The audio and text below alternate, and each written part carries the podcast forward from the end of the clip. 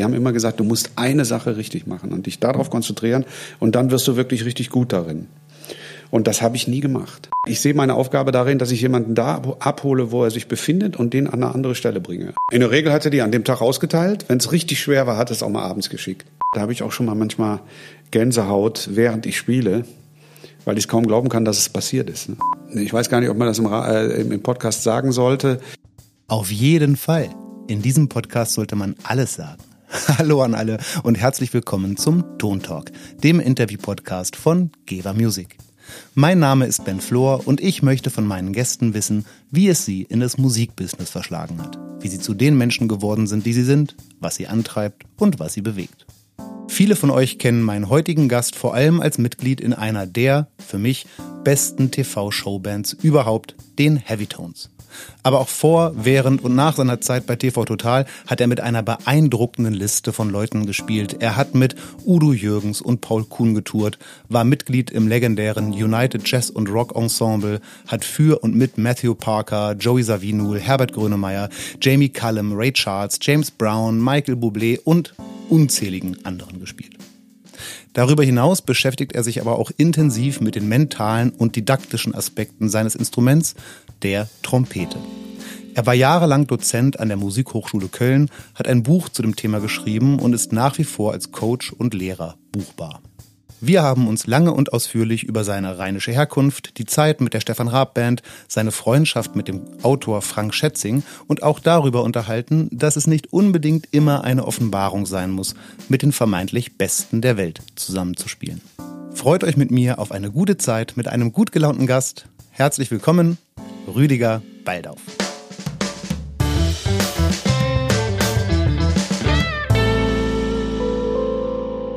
Ja, schönen guten Tag. Ich freue mich, dass ich hier sein darf. Wir treffen uns hier heute im vogtländischen Adorf in mhm. der GEWA-Zentrale. Aber ich würde gerne direkt mal mit einer anderen Stadt anfangen, denn nach meinen Informationen bist du geboren und aufgewachsen in der Nähe der Vierteinwohnerzahl reichsten Stadt Deutschlands, eine Medienstadt, eine Kulturstadt, eine Traditionsstadt, nämlich in der Nähe von Köln. Das ist soweit richtig? Das ist richtig, ja, in Bensberg. Du lebst auch immer noch in der Nähe von Köln, ne? Ja, ich bin in mein Elternhaus wieder zurückgezogen, nachdem mein Vater gestorben ist. 1992 äh, ist er gestorben, 1994 bin ich wieder zurückgezogen. Man könnte sagen von Berlin. Ich hatte immer in Berlin auch eine Wohnung, weil ich da Klassik studiert habe an der Karajan Stiftung. Also das heißt, du hast auch nach wie vor einen Sitz in Berlin? Und Nein, ich hatte eigentlich noch nie einen. Ich, hab, ich war Untermieter bei einem anderen Kommilitonen und war dann einmal sporadisch monatelang da und habe da halt äh, an der, an der Karajan Stiftung gelernt und habe aber gleichzeitig immer schon auch in Bergisch Gladbach gewohnt. Das ist in der Nähe von, von Köln. Mhm. Und ähm, dich hat jetzt nichts an der großen Metropole dann gehalten in Berlin, sondern du bist dann zurück ins Rheinische. Also Berlin war, ich glaube, das war so, oder was heißt ich glaube, ich, es muss in den acht, Mitte 80er Jahre gewesen sein, als ich studiert habe. Und da war es halt so, da war es einfach noch eine Insel. Und äh, es gab da zwar natürlich auch schon Spielmöglichkeiten, aber es war eigentlich ausgeschlossen für mich als Liebhaber von, von der U-Musik, also auch schon Jazz, Rock, Soul, Funk obwohl ich Klassik studiert habe, immer schon sehr orientiert an, an diesen Spielarten, kam es für mich auf keinen Fall in Frage, hauptsächlich in Berlin zu spielen. Mhm. Vielleicht als kleiner Exkurs für unsere jüngeren Zuhörer. In den 80er Jahren war Deutschland noch geteilt in zwei Staaten und Berlin war eine kleine Insel inmitten des anderen Staats, was es ab und zu logistisch natürlich genau, ein bisschen schwieriger es war auch immer sehr unangenehm, in die, äh, äh, also die, in die Zone zu fahren. Mhm. Ne? Also die berühmte Transitstrecke? Die Transitstrecke, äh, da wurde man doch schon häufiger mal schikaniert. Also ich habe mich nie wohlgefühlt bei dieser Fahrt. Am liebsten wäre ich immer geflogen, aber das konnte ich mir noch nicht leisten. Ja, sicherlich auch gerade als Musiker, ähm, so als Kulturschaffender, war das sicherlich auch schwierig im ich, an der Grenze haben die das, glaube ich, gar nicht gewusst. Okay. Ja, ich glaube, die waren zu allem gleich äh, schwierig. Okay. Ähm, es, es, war halt, manchmal hatte man das Gefühl, man wird da schikaniert. Ne? Also Pause gemacht, erstmal zehn Minuten den Vorhang zu, bevor es dann weitergeht, wenn man seinen Pass vorzeigen will und solche Sachen. Ja, es waren jetzt keine schlimmen Sachen, aber danach wird man dann wieder angehalten, wenn man keinen Gurt anhat. Ja, weil man gerade erst losgefahren ist, ja trotzdem muss man dann die 40 Euro bezahlen, äh, D-Mark noch. Also immer so kleine Sachen, wo man denkt, schade, ne? das mhm. muss doch nicht sein. Gott sei Dank ist es heutzutage alles deutlich einfacher. Aber du bist zurück in den Kölner Raum. Ja. Was bedeutet dir Köln? Wie viel Kölsche Jung steckt in ja, das ist tatsächlich so, kann man sagen, kann man, ich kann tatsächlich auch Kölsch sprechen. Das ist ja jetzt Hochkölsch, ne? Ja. Also nicht wirklich Kölsch. Aber es ist so, ich habe äh, als Kind war es so, mein Vater kam aus Frankfurt, meine Mutter aus Warburg. Beide sprachen keinen Kölner Dialekt und äh, ich hatte wenig Beziehung dazu. Ist immer weiter gewachsen. Irgendwann vor, ich weiß gar nicht, wie lange es her ist, wahrscheinlich ungefähr 25 Jahre, habe ich meine erste CD mit den Blackfoes aufgenommen. Ich spiele bis heute bei den Blackfoes. Also immer wenn große Events sind, spiele ich mit denen in der Kölner Arena oder auf irgendwelchen Festivals. Auch nochmal für die, die es nicht wissen, Blackfoes, eine nahezu legendäre Kölner, ja. wie nennt man es, Deutschrockband? Ich glaube Mund, Mundartband würde, ja. würden die Ausländer sagen. mit Ausländer meinst du jetzt alle außerhalb des Rheinischen? Richtig, oder? ja, das sind doch alles Ausländer. okay, ähm, ja, wir können nicht über Köln sprechen, um nicht über eines der wichtigsten Kölner Themen zu sprechen. Gehst du zum Karneval? Äh, ja, ich gehe zum Karneval, aber nicht unbedingt zum Kölner Zug. Auf dem war ich auch schon mal. Der ist einfach zu groß, zu unpersönlich. Äh, da ich drei Kinder habe und die auch mit Karneval groß geworden äh, sind, ist es immer so, dass ich zu den Fädelszügen gehe, das heißt zu den kleineren. Mhm. Zum Beispiel bei mir im Dorf. Also ich wohne inzwischen in Dürscheid, das ist ein 3000 Seelendorf, da gibt's halt auch einen Karnevalszug und früher habe ich tatsächlich in diesem Zug auch mitgespielt, mhm. im Blasorchester Dürscheid. Und wenn, Mit früher wenn, meinst du tatsächlich früher in deiner Jugend? Oder? In meiner Jugend, ja. ja. Also von, von 12 bis 18 habe ich da Musik gemacht, habe eine ganze Menge gelernt. Es war ein tolles Orchester. Aber sie, sie waren auch verpflichtet, zum Schützenfest und zum Karneval zu spielen. Und das habe ich auch mitgemacht und das war auch gut. Man, man bleibt halt bodenständig. Ne? Ja. Und äh, jetzt ist es halt so, wenn das, der Verein dann vorbeikommt und ein Älterer mich noch erkennt, dann kriege ich auch einen Tusch. oh, das kann tatsächlich nicht jeder von sich behaupten. Schön. Das ist ja mh, hm, dann auch ein, auch ein guter Grund, dann mal gemütlich da zum. das, das ist nicht wirklich der Grund. Also es ist Nein, wirklich, aber tatsächlich so, ich kenne da sehr, sehr viele Leute. Ja. Und äh, viele sehen das natürlich zu Recht völlig losgelöst von dem, was ich erreicht habe oder inzwischen bin. Also mein Nachbar, wenn Sie den wenn kleinen Rüdiger noch kennen von damals? Genau. Ja. Die sagen dann auch, äh, ja, Rüdiger, ich, kann, ich kenne dich ja schon, da, warst, da hast du noch in eine Windel geschissen, ne? Ich bin mir sicher, Sie sagen es auch genau so. Aber jetzt, ähm, äh, du hast da schon ähm, als junger Mensch gespielt. Äh, irgendwann muss dieser Schritt oder irgendwann kam dieser Schritt erstmal überhaupt zum Musik machen. Ich habe naja, ich habe da zweierlei Informationen und ich würde mich würde interessieren, was jetzt stimmt. Also ähm, du sagst äh, in einem Interview, äh, den man auch auf dem Geva-Blog nachlesen kann, dass der das eigentliche Initial zur Trompete mit neun Jahren kam, als du den äh, doch sehr bekannten Trompeter Maurice André äh, spielen gesehen hast. Das sei dein Initial gewesen. Und ich habe mich gefragt, äh, Maurice André, der ja, der hat auch mal ein bisschen Jazz gemacht, ist aber sehr bekannt als Barocktrompeter, also aus der E-Musik. Jetzt stelle ich mir den neunjährigen Rüdiger vor, der, ich vermute ja, ein Barockkonzert oder ein E-Musikkonzert sieht von diesem Trompeter und davon jetzt so geflasht ist. Ich muss dir ehrlich zugeben, ich hätte, mich hätte das mit neun Jahren, die Musik zumindest, glaube ich, noch nicht so interessiert. Ich habe da ganz andere Musik gehört. Äh, es war Menuett und Badenerie von Bach, was er in der Kirche gespielt hat. Dieses dam, dadadam, dadadam, dadadam, was wahrscheinlich fast jeder kennt, der sich ein bisschen mit Musik auskennt, sag ja. ich mal. Das ist so dermaßen artistisch auch, dass mich das aus, viele, aus vielen Gründen total fasziniert hat. Dass man sowas auf einer Trompete spielen kann, ähm, hat mich fasziniert. Dazu kam, dass es natürlich für einen Neunjährigen auch keinen Unterschied gibt zwischen Klassik und Jazz. Bei mir zu Hause wurde immer äh, Klassik gehört. Das fand ich irgendwann dann auch nicht gut. Deswegen bin ich, glaube ich, auch kein Klassiker geworden, weil ich immer damit bombardiert wurde von zu Hause mhm. aus. Äh, für mich gab es eigentlich nur Musik, die mir gefällt und die mir nicht gefällt, unabhängig vom Genre. Und das war damals tatsächlich auch Maurice André. Das war für mich, ist auch heute noch, glaube ich, der beste Trompeter des Jahrhunderts. Ist, glaube ich, 2012 verstorben, wenn ja, ich richtig genau. informiert bin. So, also auch schon, hat auch noch lange gewirkt, hat auch bis zum Schluss gespielt. Ja, ja. Ich war jedes Jahr auf dem Konzert. Tatsächlich. Jetzt irgendwann ging immer, wenn der in Köln gespielt hat, erste Reihe, teuersten Plätze, manchmal auch mit dem Andi Haderer, mit einem anderen Trompeter aus, äh, Liedtrompeter von der WDR Big Band. Wir waren äh, immer da und haben uns das angehört und waren völlig fasziniert. Hm. Habt ihr euch mal kennengelernt? Leider nicht. Ah.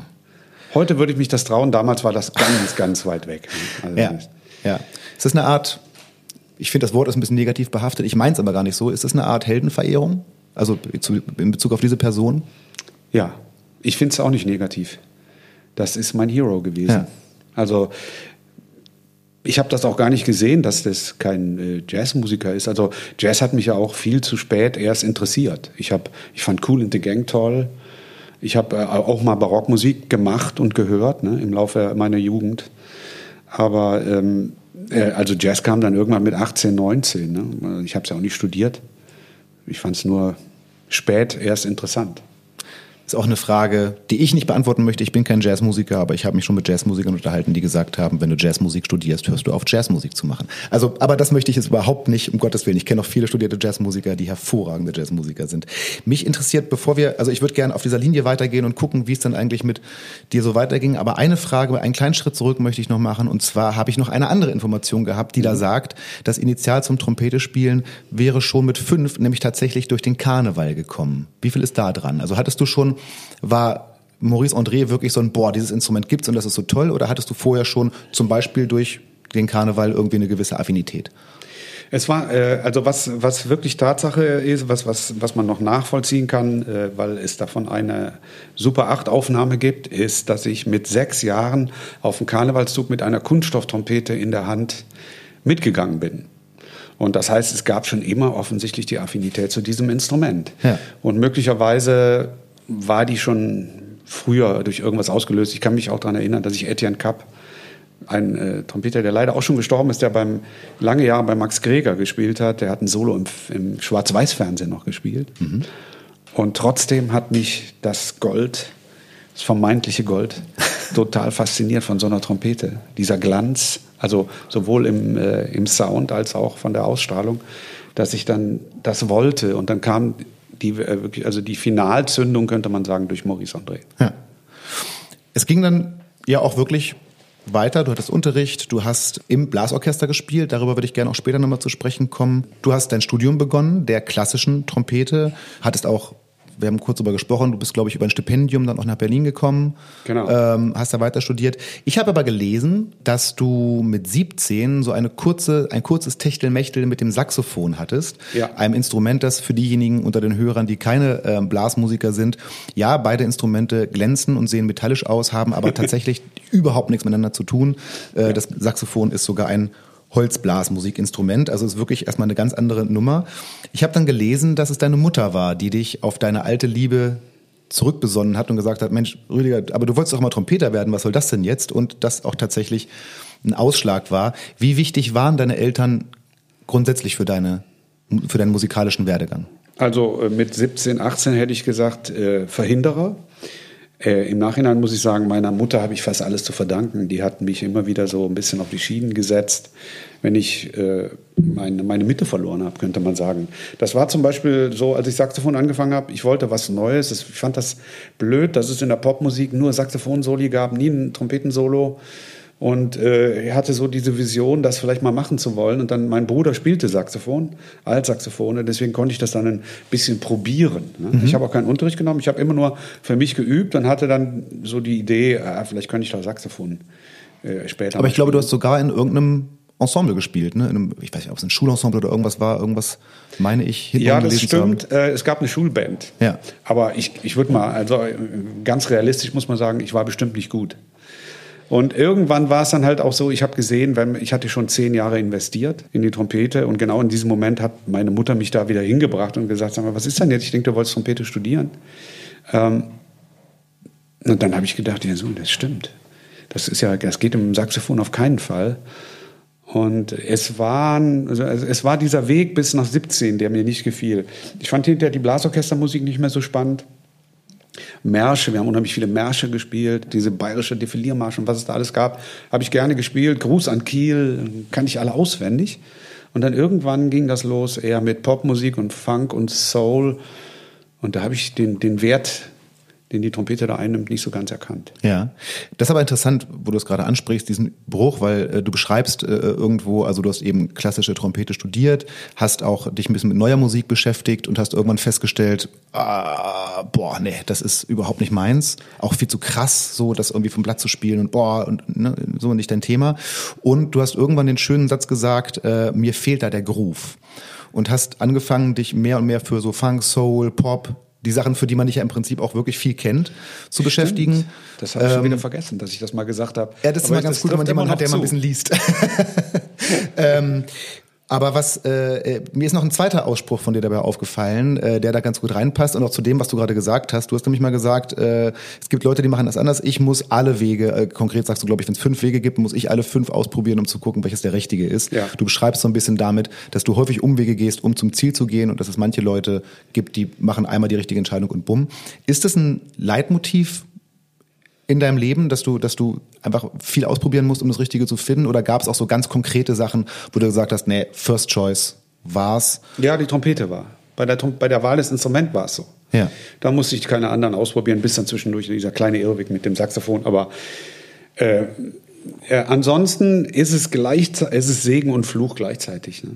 Also du, du lernst natürlich viel, wenn du alle fünf Wege gehst. Aber so jemanden, also es gibt ja, nehmen wir mal Maurice André. Maurice André, der, der wusste immer, wie er am besten die Töne anspielt, welche Musik er am besten kann äh, und hat einfach seinen Weg relativ einfach gefunden. Das bin ich leider nicht. Also ich bin eher so ein Typ, der alles beschreiten muss, um dann zu wissen, wo er lang geht. Würdest du sagen, das ist mehr eine Frage der Unentschlossenheit oder mehr eine Frage der Neugier? Das ist interessant. Das kann ich eigentlich nicht beantworten. Mhm. Ich glaube beides. Also die Neugier ist auf jeden Fall ein eine große, großer Antrieb. Aber Unentschlossenheit, ich glaube, Neugier überwiegt. Ich stelle mir das auch tatsächlich, du hast eine sagenhafte Karriere hingelegt und bist einer der bekanntesten Trompeter Deutschlands geworden. Ähm, das ist auch und, um relativ. Das, ne? Aus meiner Perspektive auf jeden Fall. Und um diesen Weg gegangen zu sein, mit immer allen fünf Wegen, das ist ja auch, also ich stelle mir das wahnsinnig energieaufwendig und gelegentlich vielleicht auch mal entmutigend vor. Ähm, ja. Kommt dir das, also hast du das Gefühl auch manchmal? Deswegen habe ich das auch so äh, gerade unentschlossen beantwortet, weil es ist so, äh, das betrifft natürlich auch welche Musikrichtung schlägt man ein? Macht man Klassik, macht man Jazz? Mein Klassiklehrer, also ich hatte viele Klassiklehrer, aber die haben immer gesagt, du musst eine Sache richtig machen und dich darauf konzentrieren und dann wirst du wirklich richtig gut darin. Und das habe ich nie gemacht. Also mhm. ich habe schon Richtungen eingeschlagen, aber ich habe auch mal eine Mozartmesse in der Kirche gespielt und fand das auch gut.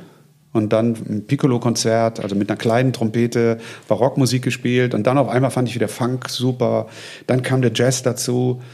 Es ist tatsächlich bis heute so, dass ich auch sehe, man kann es kaum bewältigen, aber ich muss es äh, immer alles machen. Also wenn ich so eine Möglichkeit bekomme, irgendwas zu spielen, was ich, äh, wo ich Angst habe, dass ich das vielleicht gar nicht schaffe, dann nehme ich es an. Mhm. Und das ist anstrengend, das mhm. stimmt. Ja, aber ich kann das ein bisschen teilen. Man hat das Gefühl, wenn man die anderen vier Wege nicht mal angeguckt hat, hat man irgendwann das Gefühl, man könnte auch wirklich was verpasst haben. Oder also so, ja. Ne? ja. Mhm. Ich kann das durchaus teilen.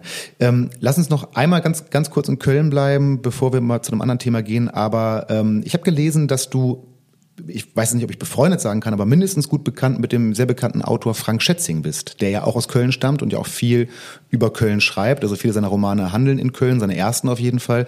Ich habe auch ähm, gesehen, dass du in irgendeiner Form an einem Hörbuch von ihm beteiligt warst. Ich konnte nicht herausfinden, in welcher Form. Wie kam das zustande? Wie kam der Kontakt und wie ist euer Kontakt? Ja, wir haben sehr guten Kontakt. Äh, ich habe noch gestern mit ihm telefoniert. Im Moment geht es gerade um seine Band. Er ist nämlich auch Musiker.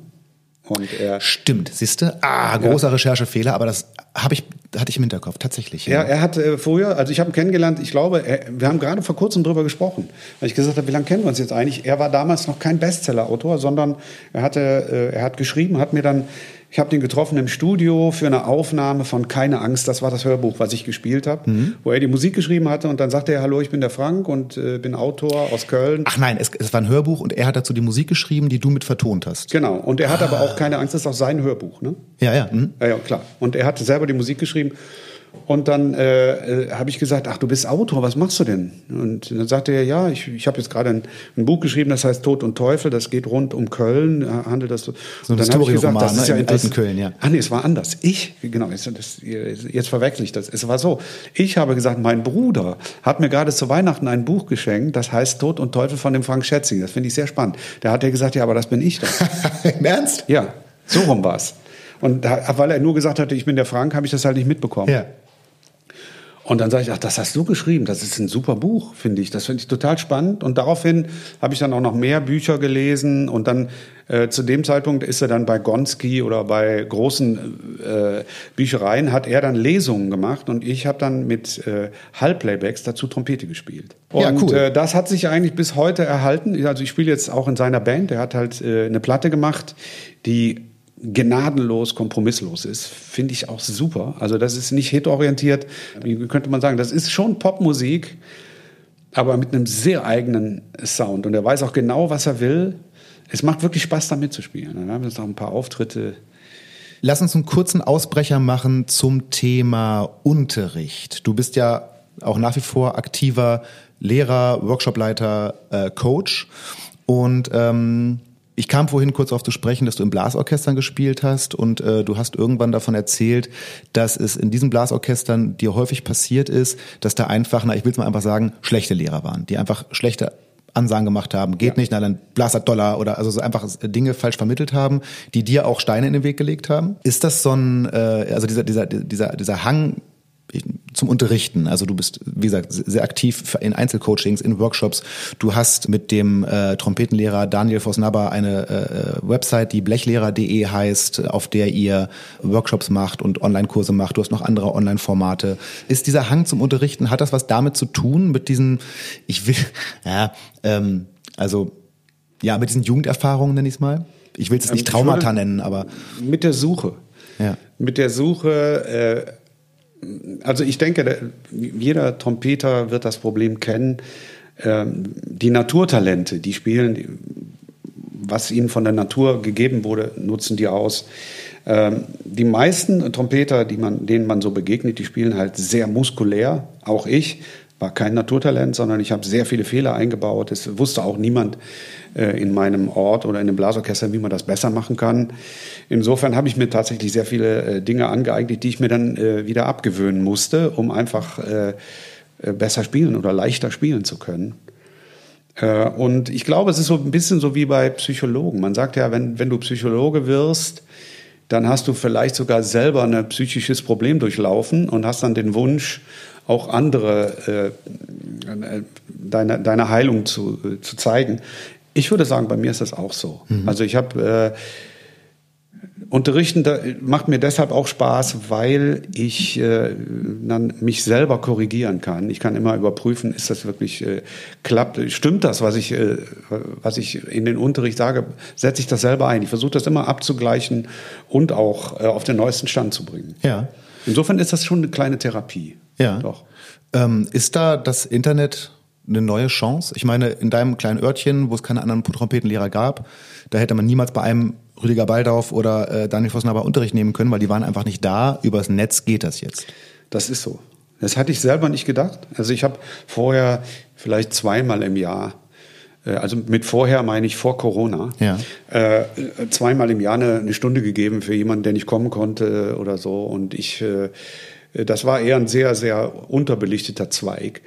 Dann kam Corona und ich habe angefangen, mir professionellere Ausrüstung zu kaufen. Und ich sehe jetzt, äh, es gibt schon mehr Amateure, die bei mir Unterricht nehmen äh, die einfach, was weiß ich, einen, Restaurantbesitzer aus Wien oder äh, ich habe einen Flugkapitän, ich habe auch verschiedene Ärzte oder Fotografen, also die was ganz anderes machen, die irgendwie schon geschäftlich erfolgreich sind und ihr Ding gemacht haben und jetzt ihren Traum verwirklichen wollen. Sie möchten einfach Trompete lernen und die leisten sich dann das auch über. Ah, reden wir gerade richtig von Einsteigern? Manchmal sind es auch Einsteiger, aber die meisten haben schon in ihrer Jugend gespielt und haben aufgrund ihrer Karriere ihr Instrument 20 bis 30 Jahre vielleicht nicht benutzt und suchen wieder einen Weg äh, zurück. Einsteiger habe ich auch. Ähm, und da ist es halt vielleicht für viele überraschend, aber ich unterrichte Einsteiger relativ gerne. Ah, das wäre gerade meine Frage gewesen, nämlich Ja. was du am liebsten unterrichtest. Es Das, gibt so die, das die ist ja für viele Horror. oder ne? Ja, natürlich, ich unterrichte sehr gerne gute Trompeter, das muss ich zugeben. Aber ähm, ein Einsteiger, der macht ja nichts falsch. Du kannst wirklich pur einsteigen mit ihm und ihm die, ich sag mal, vermeintlich richtigen Wege aufzeigen. Und deshalb finde ich das total interessant. Also ich würde am liebsten tatsächlich sogar 10, 11, 12-Jährige sehr gerne unterrichten, was ich ganz selten mache, weil es natürlich schon etwas teurer ist als an der Musikschule. Ähm, um Na, und sicherlich ist die Schwelle auch da. Ne? Also wenn ich jetzt ganz ehrlich, also als ich deine Seite gesehen habe, die, die- als ich die Unterrichtsmöglichkeiten gesehen habe, dachte ich, ich selber, ich mu muss jetzt mal kurz disclosen, ich selber spiele überhaupt keine Trompete, ich bin absolut unbewandert in diesem Instrument. Und wenn ich mir jetzt vorstellen würde, Mensch, jetzt, äh, ich habe jetzt hier durch ich habe hier Instrumente zur Verfügung und das will ich das auch mal lernen, wäre tatsächlich mein erster, meine erste Idee nicht, okay, ich jetzt, jetzt rufe ich mal den äh, Baldorf an, aber jetzt nicht, also einfach weil ich denke, nee, äh, komm, damit will er sich jetzt nicht rumschlagen. Also ich kann mir schon vorstellen, dass es so eine gewisse Hürde ist, zu sagen, okay, da kann ich auch wirklich anfangen. Ja, unberechtigt, glaube ich. Also es ist, ich, es ist wirklich so, ich glaube, dass es viele halt auch anders sehen als ich. Mir macht das wirklich Spaß. Äh, Ich sehe meine Aufgabe darin, dass ich jemanden da abhole, wo er sich befindet und den an eine andere Stelle bringe. Da, wo er sich richtig wohlfühlt, wo er das Gefühl hat, es ist was Tolles in seinem Leben passiert. Das kann wirklich auch die Trompete sein. Ne? Äh, natürlich, manchmal ist auch der Frust da, wenn irgendwas nicht funktioniert oder wo, äh, wenn nicht wirklich das gemacht wird, was ich sage, aber behauptet wird, dass das gemacht wurde. Ja. Äh, Oder ich auch tatsächlich, schlimmste Frust ist für mich, wenn jemand genau das macht, was ich ihm vorschlage und es funktioniert trotzdem nicht. Kommt selten vor, aber es ist manchmal so, dass ich denke, was muss ich mit dem machen? Äh, Es muss einen Weg geben. Aber um auf deine ursprüngliche Frage zurückzukommen, ich glaube, bei was ich bei Skype merke oder bei Zoom, also über, über Online-Portale, die Hemmschwelle ist geringer. Da kommen viele, die sich sonst nicht getraut hätten. Ähm, also vorher hatte ich auch, kommen auch Schüler aus München, also das heißt, die fahren auch 500 Kilometer, um eine Stunde zu kriegen, was mich sehr ehrt. Die meisten nehmen dann halt zwei oder drei und fahren wieder zurück. Aber beim, beim Skypen ist es jetzt so, ich habe jetzt einen Umkreis von 1000 Kilometern, also relativ selten Fremdsprachenunterricht, aber ähm, ja, bis äh, nach Österreich, Schweiz und so weiter. Ähm, du kannst einfach, wenn du ein Problem hast, anrufen und äh, sagst, mir tut immer die Oberlippe weh, was kann ich da machen? Und ich kann vielleicht einen konkreten Tipp geben. Und alle sind danach glücklich. Ne? Es ist einfach passiert. Äh, Die Hemmschwelle ist nicht mehr da, du musst nicht mehr weit fahren und du musst dich auch nicht so. Ich habe sogar jemanden, der nie spielt. Da musste ich mich auch erstmal dran gewöhnen. Es gibt auch Leute, die mich nur ausfragen. Ach so, also der vor dir nicht spielt? Ja, genau. Aus irgendwelchen Gründen ist da die Hemmschwelle wahrscheinlich zu groß Ja. oder vielleicht spielt er auch nicht gut. Ich weiß es halt nicht. Ich habe das oft versucht, aber es hat nicht geklappt und ich habe das jetzt akzeptiert. Für ihn ist das einfach wichtig, sich mit mir zu unterhalten und dann Ja. bekommt er das auch. Das ist das, das, was ihn in dem Moment glücklich macht. Ja. Ich glaube, weil ich habe tatsächlich noch eine Frage hier auf dem Zettel, aber ich glaube, die ist schon beantwortet. Ich stelle sie trotzdem nur sicherheitshalber. Ich hätte dich gerne gefragt und glaube es jetzt schon zu wissen, was für dich beim Unterrichten das Wichtigste ist. Aus deiner Perspektive als Lehrer. ähm, Genau, habe ich eigentlich schon beantwortet. Es ist tatsächlich die Tatsache, dass jemand, äh, dass ich die Fähigkeit hoffentlich entwickle, entwickelt habe, jemanden da abzuholen, wo er sich befindet Ja. und den einfach ein Stück weiterzubringen. Ne? Und den auch nicht zu überfordern. Also das ist ja das, was oft bei Lehrern passiert. Ne? Ähm, ich habe inzwischen eine ganze Menge von Übungen, die nirgendwo veröffentlicht sind. Äh, Das heißt, ich habe eigentlich immer irgend, irgendeine Schublade, mach doch mal die Übung 4b vom schicke ich dir zu ne? äh, äh, und versuch die mal, also so Geheimtipps, also ich könnte man sagen, also äh, ich nenne das jetzt mal Geheimtipps. In Wirklichkeit ist es ja gar, gar nicht geheim, weil es gibt ja alles schon. Ne? Es gibt eigentlich auch keine Baldorf-Methode. Ich höre das manchmal, dass Leute im Internet sagen, äh, bei Skype sagen, ich mache jetzt die Baldorf-Methode und die tut mir total gut. Und dann sage ich, äh, ich habe das alles zusammengetragen, da ist nichts neu. Ne? Ja, na klar, aber ähm, ich habe mich da neulich äh, in einem ähnlichen Format wie hier mit dem Berliner äh, Drumtech Rossi Rosberg drüber unterhalten, der auch äh, sehr viel Leuten zeigt, wie er Schlagzeug stimmt. Und der hat auch gesagt, naja, das ist jetzt nicht der goldene Weg. Ich mache es halt so und andere machen es ganz anders und funktioniert auch. Und da haben wir uns darüber unterhalten, dass es bei der Rossi-Rosberg-Methode oder wie auch bei der Baldorf-Methode ja im Prinzip gar nicht darauf ankommt, das Rad neu erfunden zu haben oder den goldenen Weg vorzuzeigen. Aber ähm, wenn ich dich spielen sehe oder Rossi Stimmen höre zum Beispiel und ich denke mir, das, oh, das möchte ich erreichen, dann möchte ich wissen, wie du das machst. Und das, das was du machst, ist die Baldauf-Methode. Da, da hast du recht. Das stimmt. Ja? Es ist immer irgendwie zusammengetragen. Ja. Aber ich wollte eigentlich noch einen Satz dazu sagen. Beim Trompetespielen ist, glaube ich, wenn man da sagen könnte, mach das einfach so, wie ich das mache, äh, wir, wir schreiben das jetzt auf in 20 Komponenten und dann machst du das so, das wäre ja einfach. Leider, jeder Mund ist verschieden, äh, jede Vergangenheit ist verschieden. Manche Lehrer sagen ja auch, vergiss alles, was du jemals gelernt hast. An dem Punkt würde ich immer sagen, ein Schlaganfall wünscht sich niemand. Nee. Es geht nicht. Du kannst deine Festplatte nicht löschen. Also es kommt immer darauf an, was hast du alles in deinem Leben erlebt? Was denkst du über dich selber? Wie spielst du Musik? Was sind deine Vorlieben und so weiter? Deswegen, es gibt einfach nur günstige und ungünstige Wege. Ich finde, es gibt nicht falsche und richtige. Mhm. Ich sag manchmal zu einem Schüler, der sagt, ja, ich hab, der macht die Methode, mein Freund von mir macht die Methode, bei mir funktioniert die, die nicht, dann würde ich sagen, für den ist das günstig, für dich scheint das ungünstig zu sein. Ja. Müssen wir was Neues suchen. Ne? Ja.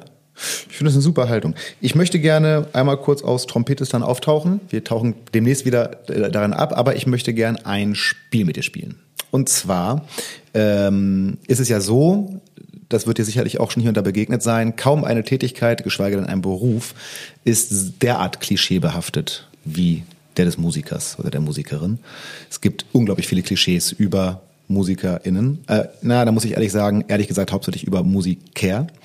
Ähm, ich habe mir mal den Spaß gemacht und habe äh, das Netz nach solchen Klischees durchforstet, habe auch wirklich, wirklich viele gefunden.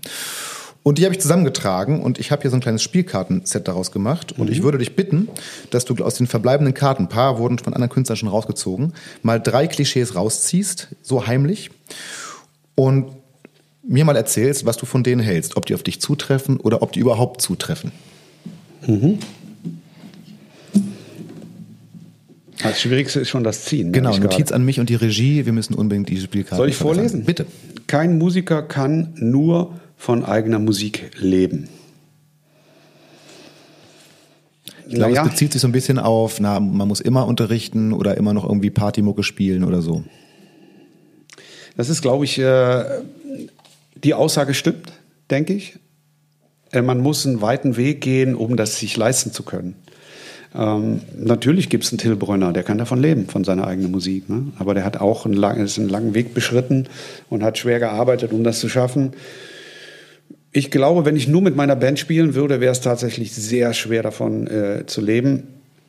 Aber es ist halt so, ich unterrichte halt sehr gerne. Man könnte auch sagen, das, was ich mache, macht mir Spaß. Deswegen trifft es auf eine gewisse Art für mich nicht zu. Also ich ja. mache nur das, was mir Spaß macht und kann tatsächlich davon leben. Es ist natürlich immer auch, auch nach äh, Verdienst ausgerichtet, ja. weil ich eine Familie habe. Also müssen wir dem Klischee so ein halb gutes Ja geben. Ja. Ja. Genau. Aber ich finde die Frage, äh, äh Sie sind Musiker, ah, kann man, kann man denn davon leben? Ja, ja, genau. Das ist natürlich eine, eine Frage, die, äh, die kann kein Musiker hören. Ne? Ja, nee, furchtbar. Absolut. Das ist, äh, Absolut. Das, das ist das Klischee. Ich bin Musiker. Ach, und was machen Sie beruflich? Ja, ja, ja genau. genau. Gut, nächstes Klischee. Schauen wir mal, was dabei rauskommt. Musiker sind schlecht aufgestellt und wenig begabt in Sachen Selbstvermarktung. Wenn ich mir dich angucke? ja, das ist da, ich würde es auch mit Ja beantworten, mhm. aber es glaube ich tatsächlich, dass es mich nicht wirklich betrifft. Mhm. Ähm, ich habe doch eine Menge gelernt und also ganz am Anfang, wenn man so ein Instrument anfängt, Maurice André haben wir darüber gesprochen, habe ich angefangen und dann, äh, als ich angefangen habe zu studieren, war, hatte ich einen sehr schlau, schlauen Lehrer, äh, Bob Platten, Amerikaner, der zu mir gesagt hat, wovon willst du denn leben? Was, was stellst du dir denn vor? Und dann, dann habe ich gesagt, na ja, ich will ich will einfach Geld verdienen mit äh, Trompetentönen. Und dann hat er gesagt, ja, aber äh, dann musst du ins Orchester. Das wollte ich aber nicht. Und dann sagte der, ja, dann musst du, dann musst du, willst du mit einer Pappnase einen Handstand machen in einem weißen Anzug in irgendeiner Halle? Zu dem Zeitpunkt habe ich das überhaupt nicht verstanden. Ne? Und ich habe häufiger mal so Situationen gehabt, wo ich irgendwelche Brasil-Kostüme anhatte und irgendwelche absurden Sachen auf der Bühne gemacht habe und dann immer an meinen Lehrer gedacht habe, jetzt ist wieder da, die Pappnase ist wieder zurück. Ja, ja großartiges Bild auch, also ja. wirklich. Und, und sich da, da rauszubewegen, das ist anstrengend und erfordert viele richtige Entscheidungen, die Musiker manchmal einfach nicht treffen. Mhm. Das glaube ich schon. Ein Klischee haben wir noch offen. Musiker schlafen immer lange. Nein. Äh, können lang schlafen. Das stimmt. Also ich bin, äh, manchmal ist es so, ich arbeite äh, häufig zu Zeiten, wo halt alle lang schlafen. Ne? Du spielst äh, am Wochenende abends lang. Ja, zum Beispiel, ja, genau. Ne? Also die Zeiten sind irgendwie verschoben. Das heißt, montags zum Beispiel schlafe ich schon lange und ich versuche immer so 9 Uhr, ne? Äh, aber oft geht das auch nicht. Hm. Aber ich gehe so um 12, 1 ins Bett. Also man könnte sagen, es ist so ein kleines bisschen verschoben wie bei normalen Leuten. Vielleicht sogar ein bisschen mehr Schlaf. Ne? Zwischen 8 und 9 Stunden habe ich. Mhm. Also der, diese 6, 7 Stunden, das mache ich eigentlich schon lange nicht mehr. Eine kurze Unterbrechung, ihr kennt das schon, für unseren Supporter. Die heutige Folge wird präsentiert von einer der berühmtesten und wegweisendsten Marken für Blechblasinstrumente, insbesondere für Trompeten, Vincent Bach. Der Begründer und Namensgeber dieser Marke war selbst Trompeter und Ingenieur. Vincent Schrotenbach Vincent Bach, das war sein Künstlername, begann seine Karriere Anfang des 20. Jahrhunderts damit, Mundstücke zu entwickeln und zu fertigen. Und zwar einfach deshalb, weil er unheimliche Schwierigkeiten hatte, in den USA der damaligen Zeit gute zu finden. Hier setzte er als studierter Maschinenbauingenieur bereits Maßstäbe in puncto Klang und Herstellungsverfahren. Darauf aufbauend gab es bald die ersten Trompeten, die so gut waren, dass sie als Stradivarius, also die Stradivari unter den Blasinstrumenten, bezeichnet wurden. Daher rührt auch die Bezeichnung Bach Stradivarius für die Top-Instrumente aus diesem Haus. Die Bach Stradivarius-Instrumente werden nach wie vor von MusikerInnen auf der ganzen Welt hoch geschätzt und haben den Bläsersound vieler Symphonieorchester maßgeblich geprägt.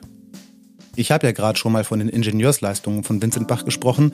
Hier findet man ein gutes Beispiel, denn aus dem einzigartigen Herstellungsverfahren bei den Schallstücken ergibt sich dieser typische und weltweit geschätzte Bach-Sound.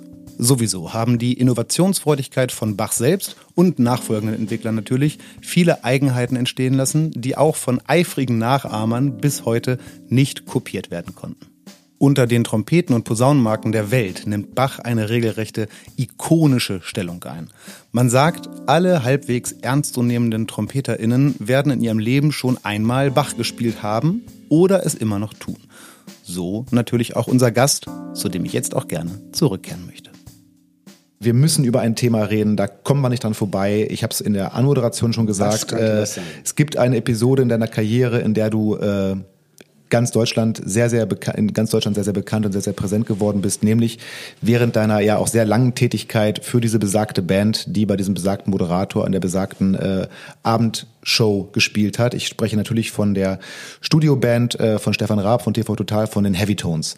Das war für mich immer eine der besten oder eigentlich die beste Showband die ich kannte. Ich fand immer Wahnsinn, was ihr gespielt habt. Ihr musstet nur, schon wenn ihr die Intro-Melodie gespielt habt, ich gedacht, wie geil kann man eigentlich klingen, äh, wenn ihr irgendwelche Künstler begleitet habt und ihr habt massenhaft Künstler und wirklich irre Leute. Also ich meine, ich glaube, ich glaube, das war auch der Punkt, wo selbst Stefan Raab mal das Zittern gekriegt hat, als tatsächlich James Brown bei euch im Studio war. war aber, auch, aber auch Bootsy Collins, der dann mit euch gespielt hat ja. und noch euren Bassisten äh, rausgefordert hat und und und und also da war, sind da waren da sind ja wirklich wahnsinns Leute durchgegangen. Äh, du warst äh, wirklich lange da, von 2003 bis Showende, ne? also bis die Show äh, abgesägt wurde. Äh, abgesägt, nein, Entschuldigung, wurde sie natürlich nicht, als Stefan Raab die Show beendet hat. So. Ähm, und ähm, also die Leistung ich habe mal irgendwann mit Herb, äh, ein Interview von Herb Jösch, eurem Schlagzeuger, gelesen, der beschrieben hat, dass das für ihn anstrengendste war, dass man äh, ganz oft in der Show ja nur für Sekunden spielt, so ein ganz kurzes Ding spielt und das muss von der ersten Sekunde an bei 100 Prozent sein und dann auch sofort wieder vorbei. Man hat keine Zeit, sich so in den Song reinzuschlawinern. Äh, ihr müsst, ihr musstet ein wahnsinnig großes Repertoire haben. Ihr habt, äh, also zu Hochzeiten, wenn ich mich richtig erinnere, viermal die Woche gab es die Show, glaube ich. Ähm, ihr habt jedes Mal anderes Repertoire gespielt. Äh, wie kann ich mir in so einer Band den Arbeitsalltag vorstellen? Ihr müsst doch geackert haben, wie verrückt. Jetzt muss ich erstmal, muss ich dir mal ein großes Kompliment machen. Du hast super recherchiert. Oh. Also das betrifft jetzt wirklich auch das ganze Interview. Ähm, weil viele denken ja, also was, wenn du jemanden im Publikum fragst, ne, was macht denn die Band so? Dann sagen die, was macht ihr denn beruflich? Wenn ihr nicht bei TV Total spielt. Ne? Und am Anfang haben wir dann gesagt, aber wir sind doch Berufsmusiker. Das geht doch gar nicht anders. Aber die Wahrnehmung der Leute ist eigentlich immer gewesen, es ist ein schönes Hobby, dass wir dann abends da ein bisschen spielen. Ja. In Wirklichkeit fängt das natürlich, wenn, wenn Michael Bublé kommt zum Beispiel, fängt es trotzdem erst an dem Tag an. Mhm. aber es fängt dann schon um neun an. Also um neun Uhr spielst du zum ersten Mal. Damals war das Feeling Good, das erste Mal sein Titel. Das, dann wird er nochmal gespielt, dann wird er nochmal geprobt, dann nochmal, dann hast du ihn vielleicht fünf, sechs Mal gespielt. Und irgendwann kommt dann Michael Bublé, dann ist eine Kameraprobe oben. Und äh, ich habe einmal, also bei, bei Feeling Good habe ich es mal nachge, äh, nachgeprüft, haben wir 24 Mal den Titel gespielt, bis er dann in der Sendung kam. Zusätzlich zu all dem, was ihr sonst noch in der Sendung auch gespielt Ganz genau. habt. Ja. Und das bedeutet manchmal, du bist, also wenn ich dann nach so einer Show bin ich total abgespielt und denke mir, jetzt haben wir da einen Titel gespielt und fünf Jingles und die Intro und die Outro. Wieso bin ich jetzt müde? Deswegen habe ich das dann irgendwann mal nachgeprüft und habe festgestellt, wir spielen wahnsinnig viel. Ja. Und häufig. Und es ist immer so, wenn du dann mal gerade unten spielst als Trompeter, das unten für die Leute, die sich mit Trompete nicht auskennen, bedeutet immer, es ist nicht ganz so anstrengend, wie wenn du das in einer hohen Lage spielst. Dann kommt sofort der Regisseur und sagt, Rüdiger, spielst du das unten? Dann nehmen wir das nicht ins Bild.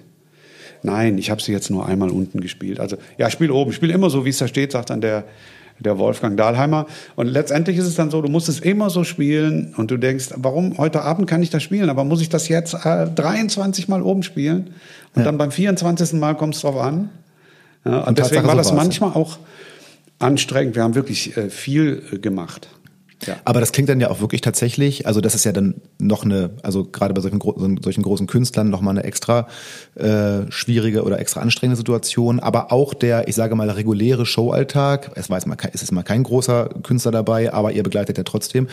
Ähm, das hat ja schon was von einem 9 to, also 9 to 5 Job. Ihr müsst euch ja irgendwann getroffen haben, die Sachen zumindest mal geprobt haben. Wenn ich mich richtig erinnere, Wolfgang Dahlheimer, der äh, musikalische Leiter, hat die Arrangements geschrieben, äh, hat euch die vermutlich gegeben. Ihr hattet einen Proberaum oder das Studio und dann wurde erstmal gearbeitet, oder? Ja, in der Regel hatte die an dem Tag ausgeteilt. Wenn es richtig schwer war, hat es auch mal abends geschickt.